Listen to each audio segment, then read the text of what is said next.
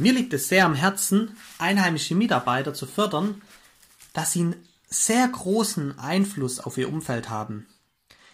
Dadurch, dass die einheimischen Mitarbeiter ihre eigene Kultur und auch ihre eigene Tradition am besten verstehen und auch nachvollziehen können, das heißt zum Beispiel, sie sind ähnlich aufgewachsen, können ihr Denken und Handeln nachfühlen und haben auch oftmals ähnliche tägliche Herausforderungen, lohnt es sich, in einheimische Mitarbeiter zu investieren.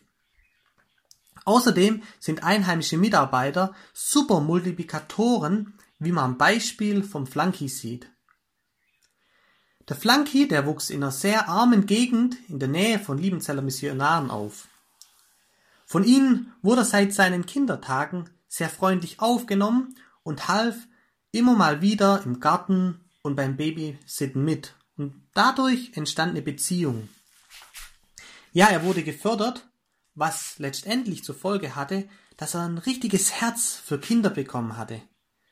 Weil er selber erlebt hat, als Kind, dass er von den Missionaren freundlich aufgenommen wurde. Und somit kam es so weit, dass er eines Tages selber Kids Club Mitarbeiter wurde.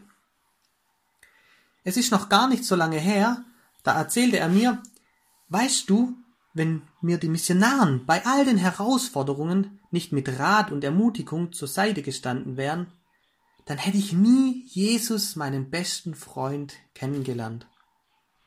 Und genau das möchte er nun anderen weitergeben und genau deshalb ist er für die Kinder- und Jugendarbeit im Obvenzi-Projekt zuständig.